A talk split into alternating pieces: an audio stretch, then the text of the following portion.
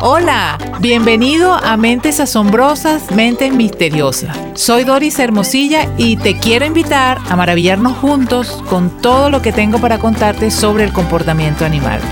Nunca verás a los animales de la misma forma después de escuchar cada uno de estos episodios. Sin más demora, comencemos.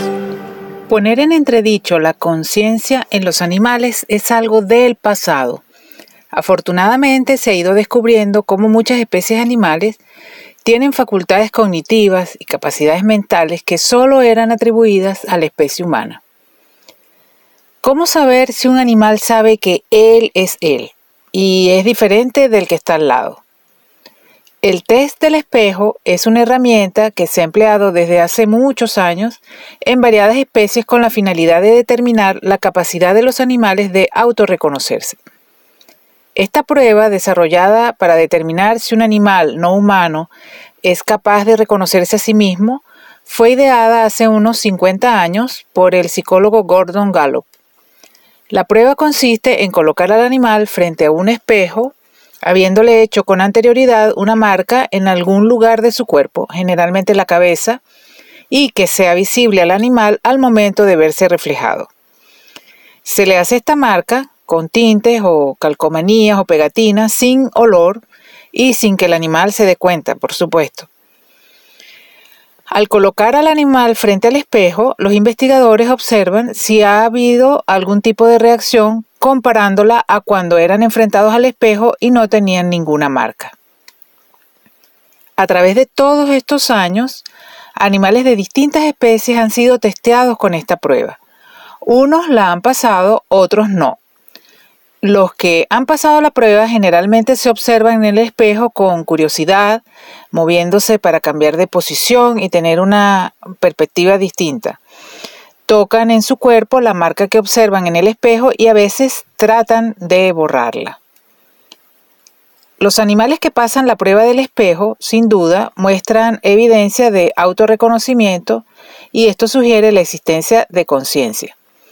Por muchos años se dio por sentado que solo los animales que pasaban el test del espejo eran capaces de autorreconocerse y por consiguiente de tener conciencia, quedando por fuera injustamente una gran mayoría de animales.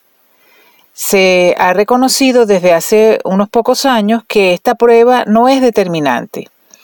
El porqué de esto te lo cuento más adelante, pero primero te voy a contar qué animales sí pasaron esta prueba y cómo fueron sus reacciones. Bonobos, chimpancés, orangutanes y gorilas han pasado la prueba del espejo. Sin embargo, ha ocurrido que no todos los individuos pasan la prueba, especialmente los que son muy jóvenes o los muy ancianos.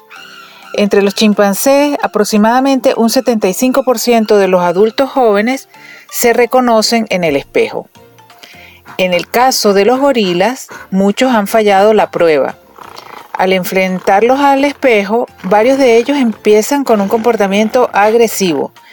Incluso los gorilas con frecuencia evitan mirar su reflejo. Y puede que incluso por no mirar el tiempo suficiente es que eso impida que se den cuenta de que son ellos mismos. Los delfines nariz de botella suelen mostrar un gran interés cuando ven sus reflejos. Abren la boca, sacan la lengua, hacen una serie de movimientos mientras observan su reflejo. Y si están marcados, se miran insistentemente la marca. También las orcas han dado muestras de autorreconocimiento frente al espejo. Y la urraca euroasiática, que es un ave de la familia de los córvidos, fue la primera especie no mamífera en pasar la prueba del espejo cuando se colocaron calcomanías de colores brillantes sobre sus plumas, las urracas reaccionaron a sus reflejos tratando de quitar la marca. Antes de este experimento, los científicos creían que las habilidades de autorreconocimiento provenían de la neocorteza, una parte del cerebro que se encuentra solo en los mamíferos. Dado que las aves no tienen esta parte del cerebro, por ello, al pasar las urracas, esta prueba del espejo muestran que la capacidad de autorreconocimiento puede surgir de partes distintas en otros tipos de cerebro. El caballo es otro animal que ha dado muestras de reconocerse frente al espejo.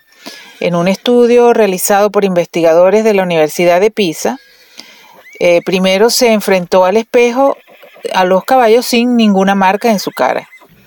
Y como primera reacción, algunos intentaron jugar con el reflejo, otros mostraron agresión y hubo uno que incluso mostró miedo al reflejo. Posteriormente se pintó con gel de este para hacer ultrasonido una pequeña letra X en ambas mejillas. Como el campo visual panorámico de los caballos no cubre esta zona de su cabeza, la marca podría ser vista por este al verla reflejada en el espejo. Cuando estos la vieron en su reflejo, todos intentaron quitársela. Y te preguntarás, Mm, ¿Y qué pasa con el resto de los animales? Si no pasan la prueba del espejo, ¿es que no tienen conciencia sobre su cuerpo?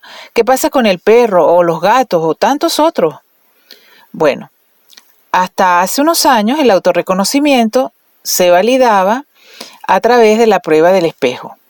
Cuando los animales respondían a la marca mirándose frente al espejo, esto se tomaba como evidencia de autorreconocimiento. Pero ¿Por qué la prueba del espejo puede que no sea determinante? ¿Por qué sería una prueba defectuosa o limitante? Bueno, porque es una prueba visual y no todos los animales tienen el sentido de la vista como un sentido predominante. Y esto fue comprobado cuando se hizo una prueba de olfato para evaluar la capacidad de los perros para reconocerse a sí mismos. La prueba fue aplicada a un total de 36 perros domésticos que iban acompañados por sus dueños y consistió, en primer lugar, en darles a oler a cada uno un objeto impregnado con su propio olor y posteriormente el olor propio de cada uno pero ligeramente alterado. En todos los casos los perros se detuvieron más tiempo a oler el objeto con su propio olor alterado. Cuando se les da a oler objetos de otros perros desconocidos o conocidos, también huelen mucho y olfatean, e investigan, digamos, ¿no? Se detienen a olfatear.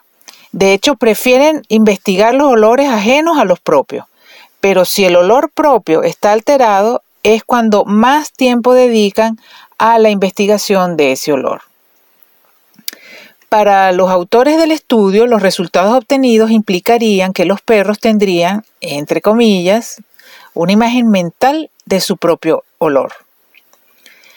Podemos darnos cuenta de que la prueba del espejo sí que tiene sus limitantes. Por tanto, habría que ajustar las pruebas de autorreconocimiento a las habilidades sensoriales y cognitivas de cada especie para poder determinar su autoconciencia. En algunos casos podrían ser pruebas auditivas, ¿cierto? Para aquellos animales que a través del sonido puedan tener conciencia de sí mismos. Como siempre, para terminar, te contaré una anécdota sobre un orangután hembra que tuvo un comportamiento peculiar cuando se le hizo el test del espejo en un zoológico en, en Alemania en los años 70. Suma, que así se llamaba esta orangután, recogió hojas de lechuga y de col sacudiendo cada hoja y las apiló. Se colocó de pronto una hoja sobre la cabeza y fue directo al espejo, donde comenzó a observarse atentamente mientras aplanaba la hoja con el puño. Luego la cambió de posición, se la puso en la frente y la movía para arriba, para abajo. Observar este comportamiento podría de pronto hacer que nos formulemos otra pregunta. ¿Les importará a los animales la imagen suya que ven en el espejo? ¿Podría inducir el espejo a la vanidad? Bien dicen los investigadores que cada vez que entran a una investigación en búsqueda de una respuesta a su pregunta, salen con muchísimas más preguntas. Me despido hasta una próxima oportunidad.